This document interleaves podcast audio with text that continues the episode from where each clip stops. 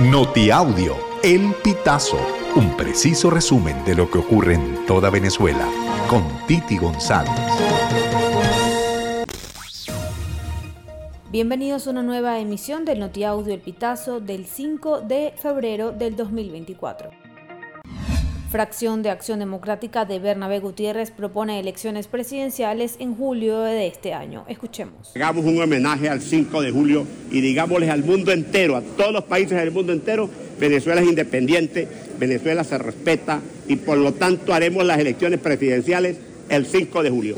Es la fecha que traemos como propuesta a la mesa de diálogo que preside el diputado Jorge Rodríguez y allí tenemos, vamos a consignar la carta y vamos a consignar el cronograma, porque está ajustado el cronograma a esa fecha. Elecciones ya, ya, ya. Por otro lado, Javier Bertucci, líder de Esperanza por el Cambio, destacó la importancia de mantener la ruta electoral pacífica, reafirmando su decisión del 2018. Además, subrayó que cualquier propuesta fuera del marco no tiene cabida, ya que el pueblo venezolano anhela la paz. Además, enfatizó la necesidad de la transparencia y democracia e insistió en que nadie puede ser candidato ni pasar por la administración del CNE instando a asegurar que los candidatos estén plenamente habilitados para ejercer sus funciones. Además, pidió observación internacional para autenticar las elecciones presidenciales.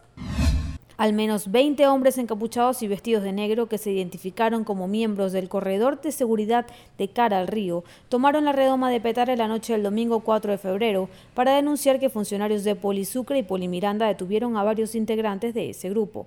Un hombre sin capucha, de contextura robusta, grabó un video que fue difundido en redes sociales frente a la sede de la Policía Municipal que está en la zona, en el que aseguró que la tarde de ese domingo se produjeron las detenciones. Para paralizar el tránsito obligaron a choferes de camiones de basura a detenerse en el lugar y descargar los desechos en plena vía.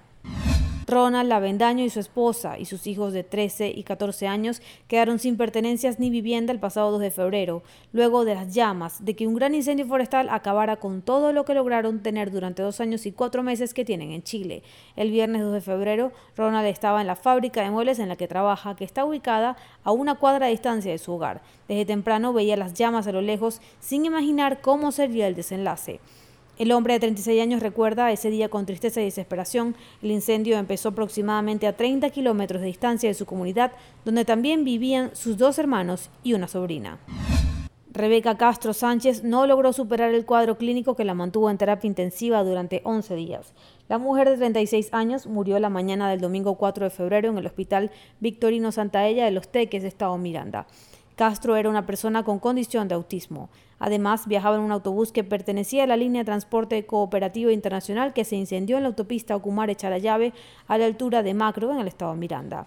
Las llamas carbonizaron a Giancarlos Torres, de 26 años, quien trabajaba en una cuadrilla de obreros de la alcaldía de Caracas, y a Clara Elena Domínguez, quien vendía café en el terminal de pasajeros de Charallave.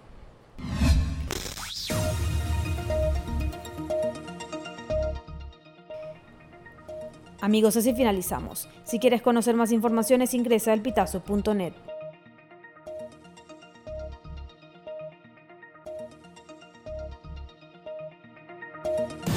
Estas informaciones puedes ampliarlas en nuestra página web, elpitazo.net. También recibimos tus denuncias vía SMS o WhatsApp a través del 0414 230 2934.